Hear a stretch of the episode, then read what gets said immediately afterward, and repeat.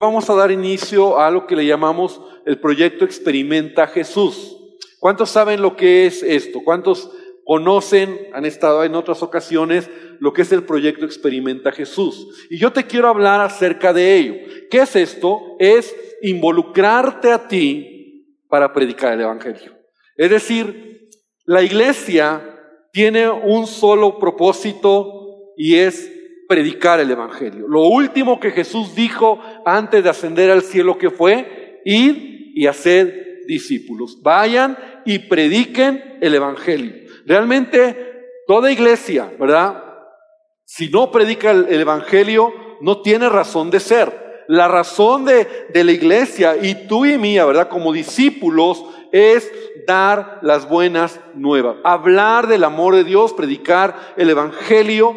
Y este proyecto es un proyecto que dura cuatro semanas a partir de este domingo, donde vamos a estar enfocados como iglesia para orar, para pensar a quién vamos a predicar y el domingo 20 de mayo poder invitarles y tendremos una reunión especial, ¿verdad? En el sentido de que va a ser enfocada para compartir las buenas nuevas. Ya después te, iremos explicando todo lo que hacemos, es algo muy especial y la gente nueva que viene, ¿verdad? Le, tratamos y, le recibimos de manera muy especial y le hablamos del amor de Dios. Ahora, quiero que vengas conmigo al libro de Hechos en el capítulo 3. Rápidamente quiero que podamos leer una historia muy interesante, muy apasionante, ¿verdad? Hechos de por sí es un libro apasionante desde el principio, en donde es una historia que tal vez ya has leído, pero quiero leer Hechos capítulo 3. Y por favor, abre tu Biblia ahí. ¿Cuántos traen su Biblia? Amén, a ver, levanten sus Biblias, los que traen Biblia de papel, ¿verdad? Gloria al Señor. Muy bien. Entonces me da gusto ver que traes Biblia, ¿verdad? Biblia de hoja, ¿verdad? Yo sé que muchos traen la, la electrónica y está bien, pero la verdad es que este, la Biblia de hojas te permite hacer tus apuntes, rayar y cuando Dios te habla, anotar. Eso es bueno, ¿verdad? No vengas a la iglesia sin Biblia, ¿verdad? Si ves a alguien que no trae Biblia, dile, hermano, pues compra tu Biblia, ¿no? O sea, yo lo he dicho en otras ocasiones, es como ir a la universidad sin cuaderno, ¿no? O sea, vas de oyente, ¿no? O sea, no. Tu Biblia, vienes a aprender y a leer y estudiar la palabra de Dios. Amén. Entonces, Hechos capítulo 3, vamos a leer. Pedro y Juan subían juntos al templo a la hora novena, la de la oración, y era traído un hombre cojo de nacimiento, a quien ponían cada día a la puerta del templo, que se llama la hermosa, para que pidiese limosna de los que entraban en el templo. Este, cuando vio a Pedro y a Juan que iban a entrar en el templo, le rogaba que le diesen limosna. Pedro con Juan, fijando en él los ojos, le dijo, míranos. Entonces él les estuvo atento, esperando recibir de ellos algo. Mas Pedro dijo, no tengo plata ni oro, pero lo que tengo te doy. En el nombre de Jesucristo de Nazaret, levántate y anda. Repite conmigo esta frase donde Pedro dice, lo que tengo, te doy. Otra vez, fuerte, lo que tengo, te doy. Dice, y tomándole por la mano derecha, le levantó y al momento se le afirmaron los pies y tobillos y saltando se puso en pie y anduvo y entró con ellos en el templo andando y saltando y alabando a Dios. Vamos a hacer una oración. Padre, te damos gracias por tu presencia. Te queremos pedir que tú bendigas tu palabra y que Dios, tú, tú reveles, tú despiertes en nuestros corazones, Señor. Padre, eh, el hecho de entender el llamado de tu iglesia y que yo soy la iglesia y que tú me has llamado, Señor, para poder anunciar las buenas nuevas. Te pido que uses mis pensamientos, mis ideas y Padre, lo pongo delante de ti en el nombre de Jesús. Amén y amén. Esta historia nos narra por un lado, a dos hombres, ¿verdad? Los discípulos, Pedro y Juan, que habían sido transformados por el poder de Dios. Días antes, y aún tú lo puedes leer, Hechos capítulo 2, ¿verdad?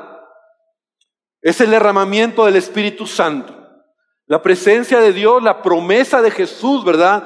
Había sido el Espíritu Santo derramado sobre ellos, de tal manera que estos hombres, ¿verdad? Pedro y Juan, estaban en un momento eh, de avivamiento, ¿verdad? Un momento donde la presencia de Dios había sido derramada. Dice la palabra que ese día Pedro predicó el Evangelio y tres mil personas se convirtieron en, esa predicación y se bautizaron tres mil personas. Entonces, toda la gente que había creído, ¿verdad? Por lo menos tres mil. Dice la palabra que se reunían en el templo. Eran judíos.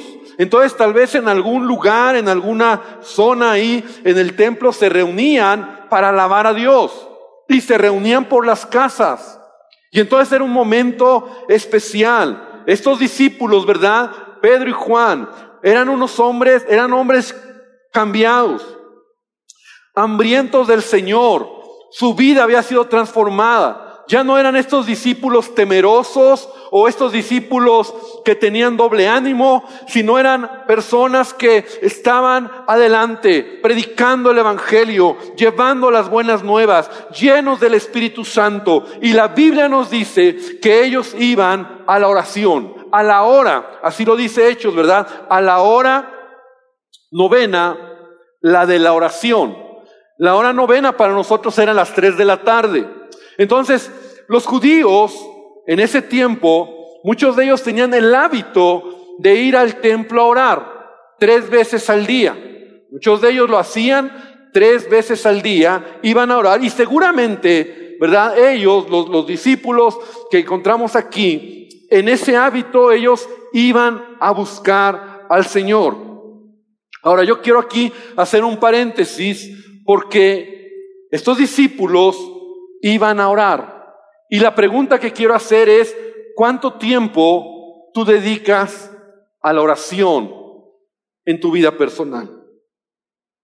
¿Cuánto tiempo tomas para orar cada día? La Biblia dice, orad sin cesar. Otra traducción dice, nunca dejen de orar. Otra traducción dice, oren en todo momento. Alguien ha dicho que la oración en el cristiano es como la gasolina a un automóvil o el oxígeno a una persona.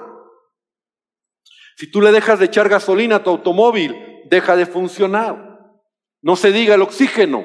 Entonces la oración es necesaria en nuestra vida. Si tú no oras, si tú no tienes comunión con el Padre cada día. Y vemos que hábitos de oración se necesitan en nuestra vida para buscar la presencia de Dios. ¿Cuánto tiempo dedicas a orar? Dice la Biblia, por ejemplo, que Daniel, ¿verdad? Él tres veces al día oraba al Señor, abría las ventanas del lugar donde estaba con un cautivo en Babilonia y él buscaba el rostro de Dios. ¿Cuánto tiempo dedicas a orar? Y te quiero contar una experiencia que hace algunos años marcó mi vida.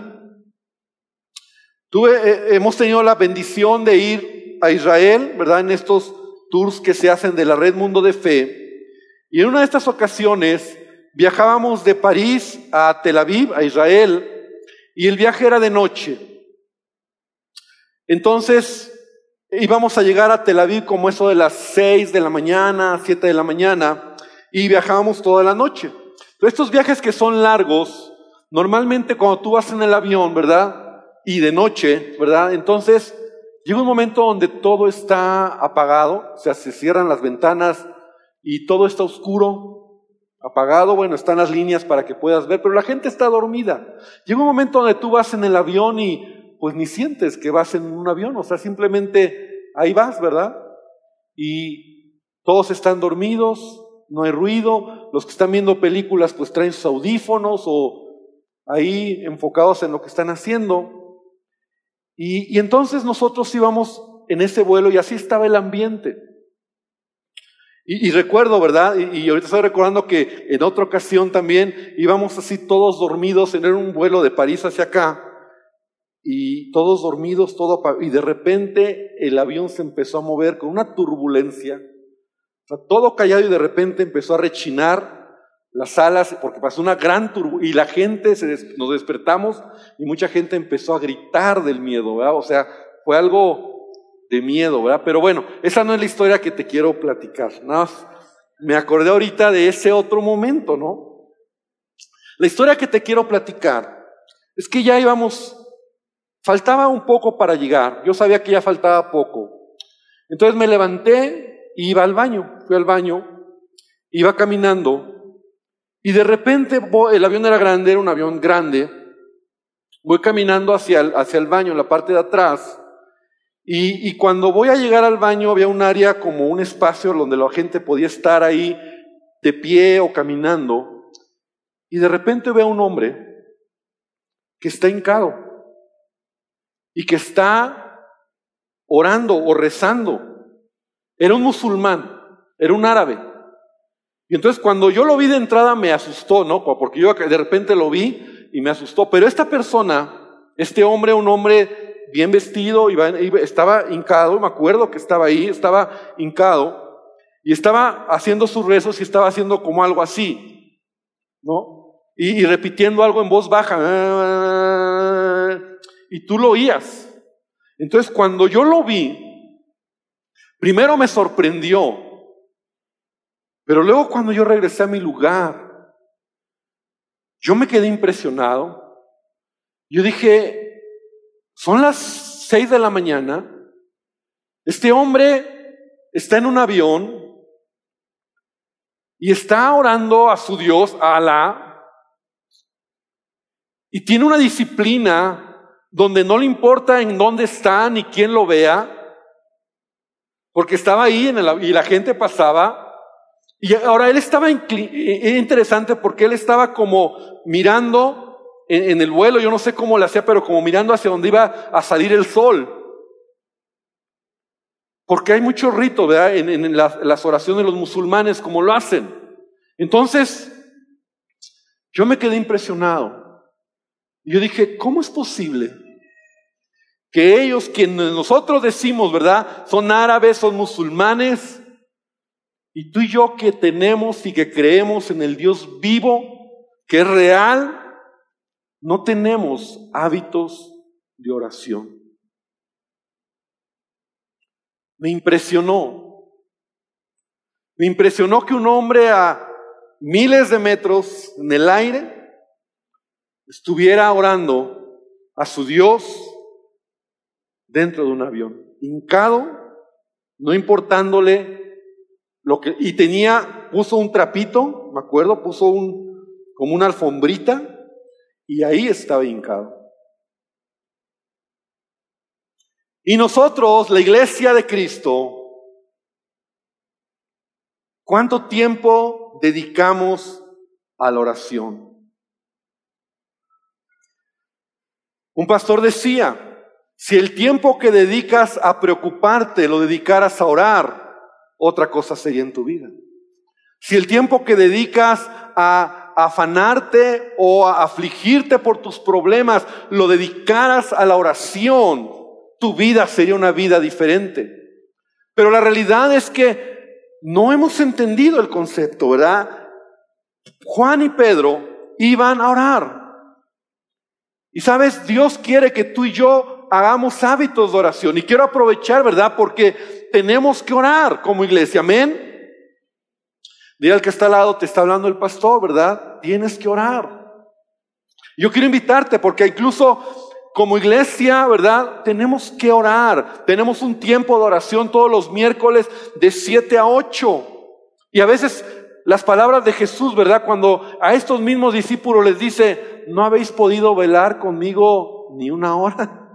No habéis podido orar ni una hora.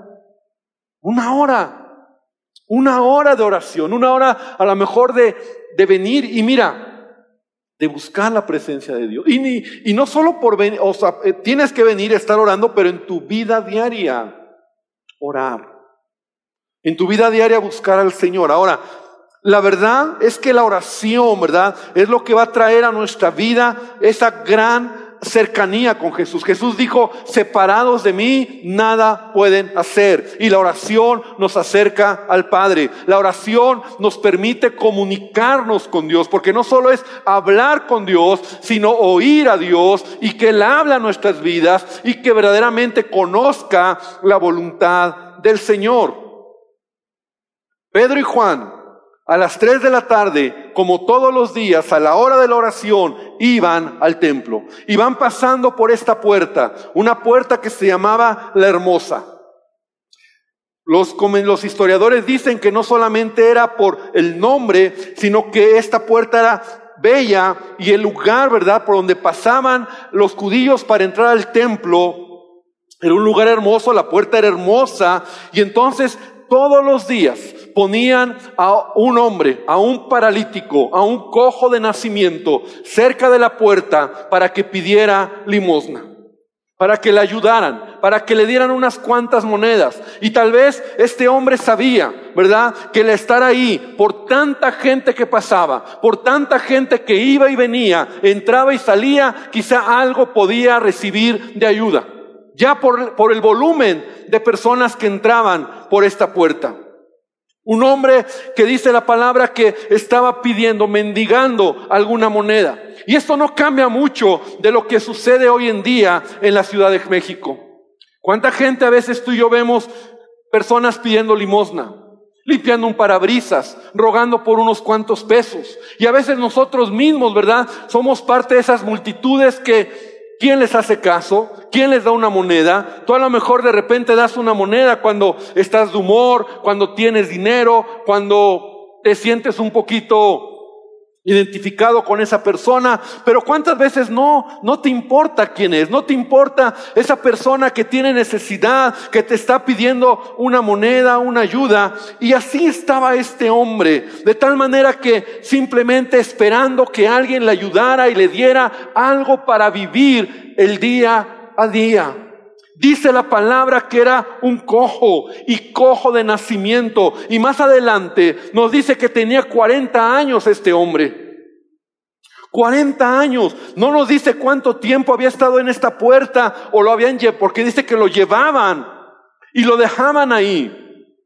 Pero muchos años seguramente él estaba ahí. Ahora, literalmente él estaba cojo, una enfermedad en el cuerpo que describía su condición física, ¿verdad? Pero yo quiero que por un momento también pensemos que este cojo representa a la humanidad, al ser humano, representa a las personas que están lisiados espiritualmente que están cojos espiritualmente, no hablando de algo físico, sino una eh, algo que te ha atrofiado en tu vida. La Biblia dice que la paga del pecado es la muerte. Y desde que nacemos, ¿verdad? El ser humano, el hombre, ¿verdad? En su vida, en su pecado y estar lejos de Dios, se empieza a enredar y poco a poco empieza a ser un lisiado espiritual.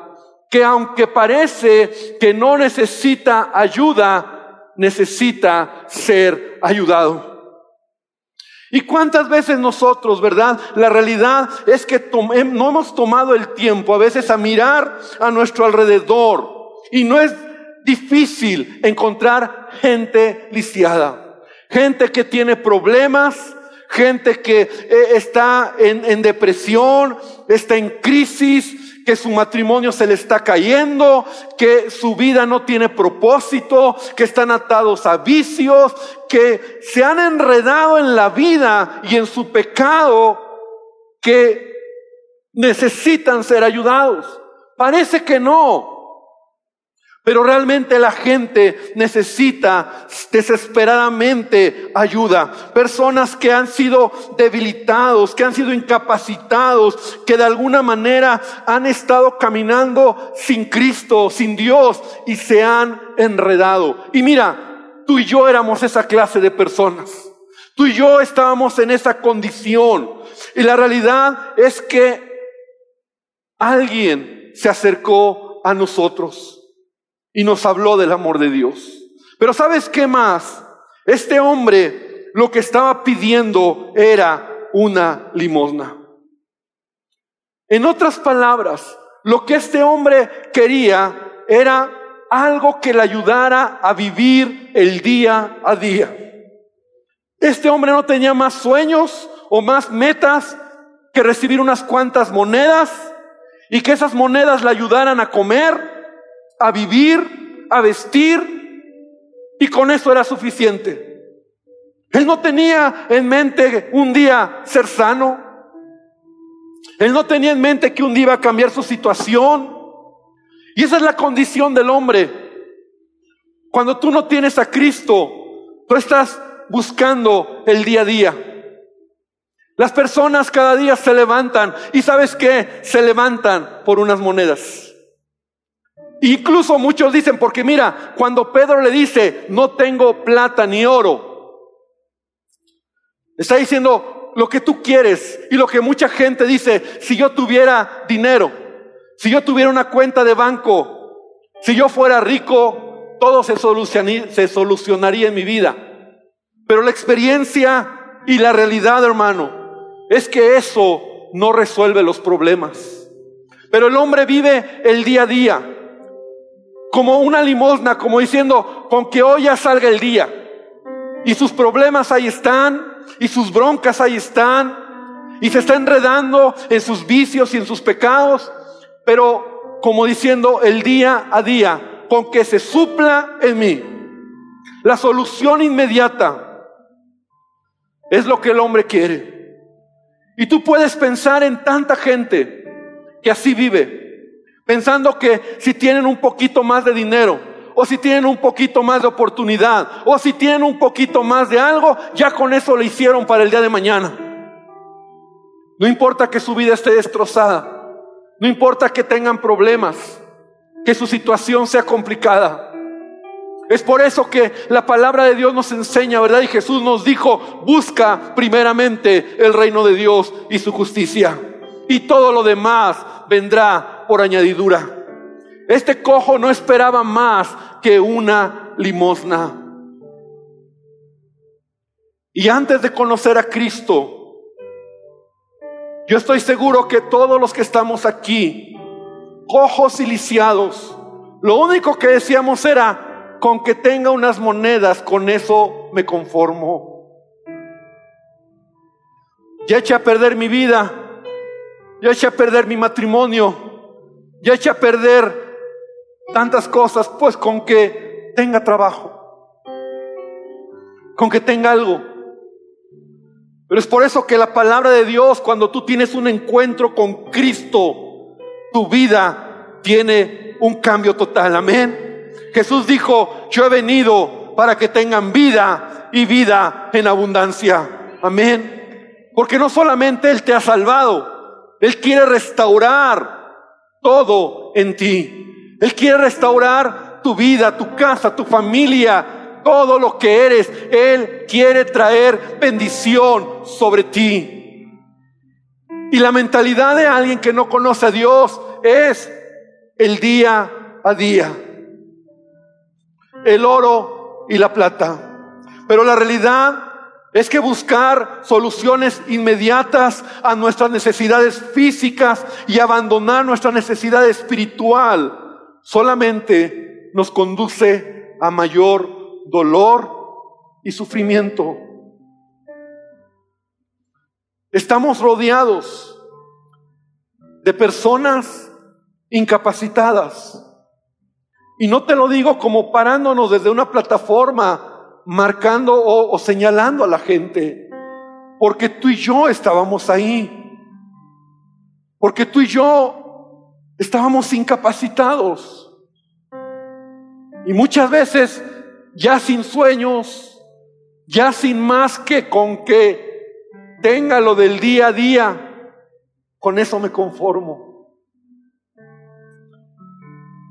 Y este cojo está ahí como todos los días pidiendo una limosna. Y Pedro lo ve. Y es, este es lo que es interesante. Porque lo primero que Pedro hace es llamar su atención. Este hombre, aunque pasaban miles de personas y miles tal vez le habían dado una moneda, nadie se había preocupado por él. Era un mendigo, así lo dice la Biblia. Entonces Pedro lo ve y le dice, mírame, míranos. Y cuando este hombre toma atención de Pedro, entonces es la palabra, la frase que Pedro le dice, no tengo oro ni plata, pero lo que tengo te doy. En el nombre de Jesús, levántate y anda. Pero sigue diciendo la palabra, tomándole por la mano derecha no solamente lo miró, le llamó la atención, sino lo ayudó. Y su fe se activó de este hombre. Y sabes, iglesia, es tiempo y, tenemos nosotros que entender el propósito por el cual hemos sido llamados. Porque yo estoy seguro que todos los que estamos aquí, un día llegó un Pedro o un Juan que nos dijeron, lo que tengo te doy. Nadie de los que estamos aquí, estoy seguro que recibió el Evangelio por un gran teólogo, una gran teología que te enseñó y te dio una cátedra de Dios. Nadie. Porque aún Pedro y Juan en el capítulo 4, cuando los llaman, porque después de esto se armó un alboroto ahí en, el templo y, los judíos, el Sanedrín los llamaron y les dijeron, y, entonces dicen, ¿y quiénes son estos, Pedro y Juan? Hombres sin letras y del vulgo, hombres que no tienen estudios ni preparación, pero por mano de ellos ha sucedido un milagro. Un hombre que tenía 40 años de estar cojo, ahora camina. Y ese eres tú y soy yo, Pedro y Juan, que podemos ir a esa persona, a ese amigo, a esa persona que está lisiada y que está enredada en su vida y que está pidiendo suplir su necesidad inmediata, con que tenga dinero con que tenga trabajo, con que viva el día a día. No importa que todo se le esté enredando. Yo decía hace en la reunión pasada, estoy hablando de esto y, tenía mi mensaje ya preparado. Y en la mañana amanezco y, y veo en mi perfil de Facebook o ahí mis amigos, tengo un primo que vive en Cancún. Y él se le ha predicado. Y, él dice, no, yo no quiero saber nada de Dios y, a mí no me importa. Y, él se ha metido con los santeros y se ha metido con los espiritistas y, tanta cosa. Y él estaba casado y dejó a la esposa por irse con otra mujer. Y entonces ya vive con la otra mujer. Y en su perfil pone, soy feliz con la otra mujer. Y hoy en la mañana pone ahí en su perfil, todo se acabó. Todo se acabó con esta, con la amante.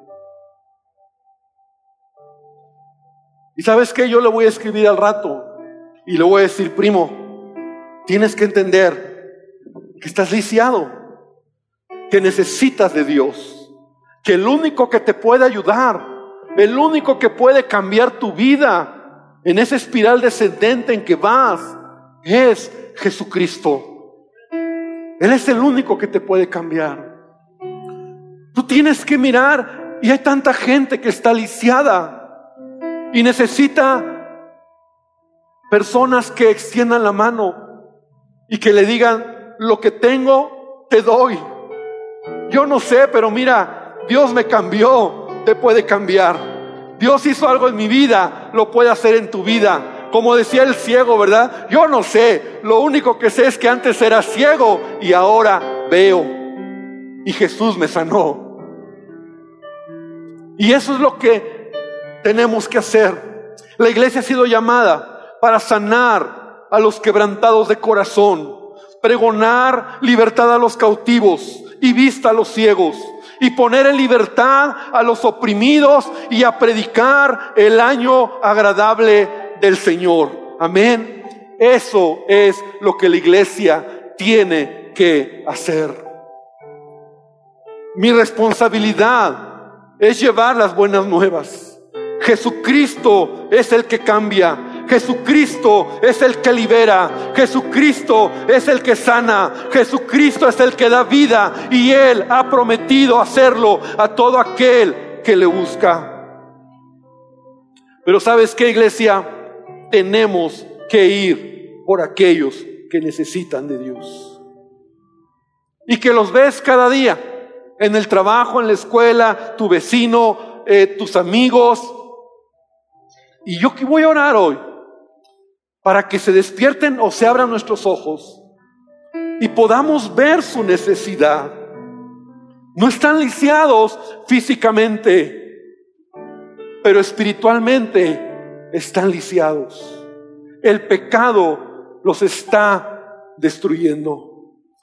Estas cuatro semanas, a partir de hoy, queremos, quiero que tú puedas pensar y vamos a orar que Dios ponga en tu corazón algún amigo, persona o familia a quien tú puedas invitar y poderle decir, mira, quiero decirte que Dios te ama y te quiero invitar a un lugar donde yo sé que Dios va a bendecir tu vida. No tienes que hacer nada esta semana, no tienes que invitarlo, no tienes que decirle que crees que, no, no, no, solamente quiero que hoy en tu mente tengas el nombre y vamos a orar para que Dios te diga quién. Porque estas cuatro semanas son para estar orando, para estar ayunando, porque la palabra de Dios dice que nuestra lucha no es contra carne y sangre, y para que Dios se glorifique el 20 de mayo. Para que ese domingo, ¿verdad? Realmente podamos ver la gloria de Dios y almas convertidas, cambiadas, transformadas por el poder de nuestro Dios. Amén. Yo le decía en estos días al pastor, hablaba con el pastor Richard García, muchos de ustedes le conocen, él es evangelista, ¿verdad? Y le dije, Richard, tenemos un evento el 20 de mayo y quiero invitarte para que vengas. Y quiero que puedas tú ayudarnos y compartir la palabra, ¿verdad? Porque tenemos nuestro proyecto Experimenta a Jesús. Y él me dijo, pastor, ahí voy a estar con ustedes, porque a él le apasiona, él es un evangelista, ¿verdad? Y le apasiona predicar y compartir las buenas nuevas. Y ese domingo él va a estar con nosotros. Pero yo quiero invitarte entonces esta tarde para que ahí donde estás, inclines tu cabeza. Y vamos a orar diciéndole a Jesús hoy, Señor, ¿A quién quieres que invite? Hay muchos, pero no es solamente que tú digas yo quiero, Señor, ¿a quién quieres? A mi amigo, a mi vecino, a mi compañero, a mi papá, a mi tío, a mi abuelo. Pastor, pero ya lo he hecho y me ha mandado a volar. Vamos a orar. Vamos a orar. ¿Cuántas veces tú fuiste rejego, ¿verdad?, a oír y aceptar el Evangelio. Entonces yo quiero invitarte a que hoy le digas a Jesús, Señor Jesús, dime a quién. Y Padre, yo te pido en este momento que tú hables a mi corazón y a nuestros corazones. Tenemos amigos, tenemos familia, hay tanta gente, Dios, que camina por este mundo como nosotros estábamos antes, porque no somos mejores que ellos. Lo único que hoy podemos decir es que tú, Señor, has tenido misericordia y nos has levantado, Padre, y nos has dado vida y nos has permitido conocerte. Pero esta tarde yo te pido que tú hables a cada quien. ¿A quién vamos a invitar? Y yo quiero que en verdad tú pienses, porque esto es algo que yo quiero involucrar a toda la iglesia, pero es algo que de verdad quiero que lo tomes con esa responsabilidad de entender el compromiso. Porque vamos a estar orando por esas personas. Vamos a estar orando por esas familias a quien tú vas a notar en unos minutos. Y vamos esta semana a estar pidiendo a Dios que Él se glorifique. Entonces, hermanos, si tú quieres y tienes en mente a alguien y dices, yo lo voy a hacer, yo lo voy a invitar, yo quiero ser parte de esto, yo quiero ser ese Pedro que extiende la mano también y que ayuda al que tiene necesidad. Entonces, si tienes alguien en mente, quiero invitarte a que te pongas de pie. Y de esa manera tú estás diciendo, Señor, tengo en mente a alguien, me has puesto a alguien en mi corazón, yo voy a invitarlo. Y yo quiero pedir a los edecanes que me ayuden a entregarte un separador. Un separador donde quiero pedirte que puedas anotar en la parte de atrás los nombres o el nombre de la persona o personas a quienes Dios está poniendo en tu corazón invitar. ¿Por qué lo quiero? Porque yo quiero que ese separador, una vez que pones el nombre, lo traigas aquí y aquí ya tenemos los separadores de las primeras dos reuniones. Son un chorro. Todos estos. Hay nombres. Y vamos a hacer una lista de todos los nombres. Y vamos a empezar a orar. Y vamos a tener la lista aquí. Y vamos a estar orando los miércoles. Pero también tú vas a estar orando por esa persona. Entonces, si tú tienes ahí una pluma o pides una pluma cerca, y si vas a anotar el nombre, te pido que me lo pongas de la manera más clara. No me escribas en hebreo o en arameo, ¿verdad? Porque luego no les entendemos. Y ahí pone el nombre o los nombres. Esto es algo muy importante. Porque mira, si está en la lista, vamos a orar. Si está en la lista, vamos a estar pidiendo por él. A lo mejor dices, no me sé todo el nombre. Bueno, Dios sí lo sabe. Puedes poner la señora Juana, ¿verdad? El vecino, el de las tortillas. Señor, te pedimos por el de las tortillas. Dios sabe quién es. Entonces tú vas a poner el nombre y quiero pedirte que una vez que pones el nombre, por favor, puedas traerme el separador aquí ahorita en un momento y vamos a hacer una lista y yo sé que vamos a tener cientos o cientos de personas por quienes vamos a estar orando estas cuatro semanas. Y Dios va a hacer grandes cosas. ¿Cuántos lo creen? Dios va a hacer grandes cosas. Vamos a ver la gloria de Dios. Vamos a ir por los necesitados. Vamos a ir por aquellos que necesitan del Señor. Entonces se anota el nombre y si ya lo tienes, si necesitas separador, levanta tu mano. Y nuestros hermanos edecanes ahí te van a, a, dar el separador. Y quiero pedirte que por favor puedas traerlo aquí al frente y lo puedas dejar aquí.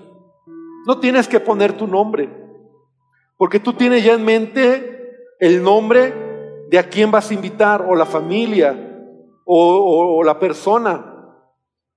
Ahora, ¿por qué te pido que lo pongas? Yo no quiero ponerlo. Vamos a estar orando. Vamos a estar orando. Y creemos que la oración tiene poder. Y vamos a estar clamando al Señor por cada nombre. Como iglesia, los miércoles vamos a orar por ellos. Entre semana vamos a orar, vamos a poner las listas para estar orando. Y tal vez vas a ver ahí tu nombre, el nombre de tu vecino, el Señor, te pedimos por él. Esta semana no tienes que hacer nada. No tienes que invitarlo, no tienes que decirle, oye, mira, no nada. Porque ahorita vamos a empezar a cubrir este proyecto en oración, a las personas en oración. Y yo quiero hacer una oración en lo que tú estás pasando. Y Padre, en el nombre de Jesús, Señor, hoy quiero pedirte Tú estás mirando, Señor, cada persona, tú conoces, Señor, a cada familia, a cada persona que hemos anotado en estos separadores, que en verdad hay una carga, Señor, después de entender esta palabra, de extender la mano, de hablarles de tu amor, de mostrarles, Señor, el Evangelio. Y yo te quiero rogar, Padre, que cada nombre que se está, Señor, plasmando en este separador, Señor, vamos a tomar la decisión de orar, de pedirte, Señor, que tú les salves, que tú abras su entendimiento, que tú traigas salvación. Señor, que ellos te conozcan. Padre, el propósito, el, el propósito, Señor, de estas semanas será buscarte en oración. Y te quiero rogar, Padre, que tú de verdad cargues a cada uno de nosotros, no solo por cumplir un nombre, no, no, no sirve solamente decir y poner algo, si no vamos a estar orando, si no vamos a estar clamando, si no vamos a estar buscando tu presencia, Señor. Yo te lo pido en esta tarde, en el nombre de Jesucristo. Te lo ruego en el nombre de Jesús. Te lo ruego, Señor. Amén. Yo quiero invitarte a que te pongas de pie. Vamos a terminar. Ahora, ¿qué te quiero pedir? Te quiero pedir que no, a la persona que tienes en mente, no lo invites esta semana, no le digas nada. Lo que sí quiero pedirte es que, primero, empieza a tomar tiempos de oración. Haz hábitos de oración. Y en tu tiempo de oración, acuérdate de la persona, de, de tu amigo, familiar, vecino, y toda la semana vamos a estar orando por él. Como iglesia vamos a estar orando y vamos a empezar a clamar al Señor. Todavía no vamos a hacer nada. La siguiente semana te vamos a dar la instrucción de lo que hay que hacer la otra semana. Una semana antes de que sea el evento, vamos a darte o regalarte unas invitaciones muy bonitas, muy elegantes, muy formales, para que entonces tú puedas ir con tu invitado y decirle, te quiero invitar a un evento especial, te quiero invitar a algo que Dios puede cambiar tu vida. Pero como ya hemos tomado un tiempo de oración, entonces Dios se va a glorificar, amén. Pero eso va a ser cada semana, te vamos a ir diciendo lo que como iglesia vamos a avanzar para que el 20 de mayo, ese día, todos vamos a traer a nuestros invitados. Y mira, si este lugar se abarrota, pues que se abarrote, amén. Y si hay que llenarlo varias veces, lo vamos a hacer. Y si vamos a extenderlo, tenemos para dónde. Así que ese no es un problema, gracias a Dios, amén. Pero lo que sí vamos a hacer es predicar el Evangelio. Amén. Lo que tengo, te doy. ¿Cuántos tienen de Jesús en sus vidas? Amén. ¿Cuántos tienen de Jesús en su vida? Amén. Entonces lo que tienes es lo que vas a dar a tus amigos y a tus vecinos. Cierra tus ojos y vamos a terminar. Y quiero que hoy repitas conmigo esta oración después de mí. Diga, Señor Jesús, yo te pido que tú bendigas y que tú toques el corazón y di el nombre de la persona a quien Dios ha puesto y sigue diciendo, Señor te pido que pongas carga en mí y yo quiero estar orando y yo quiero estar intercediendo. Y Padre te pedimos que tú derrames este 20 de mayo tu gloria. Mi Padre te quiero pedir en el nombre de Jesús. Señor, hoy damos inicio a este proyecto, a este tiempo, Señor.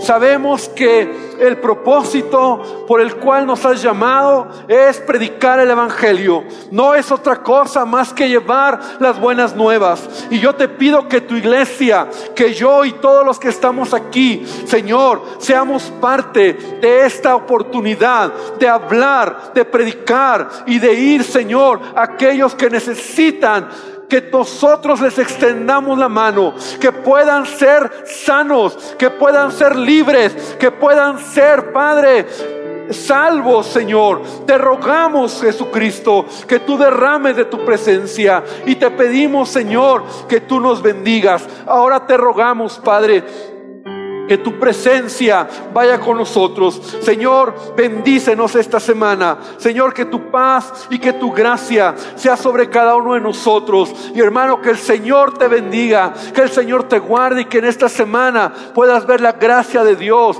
y el favor de Dios en todo, en todo lo que hagas. Señor, ayúdanos en todo, Padre, en el nombre de Teo Jesucristo. Amén. Y amén, Señor. Gloria a Dios. Amén.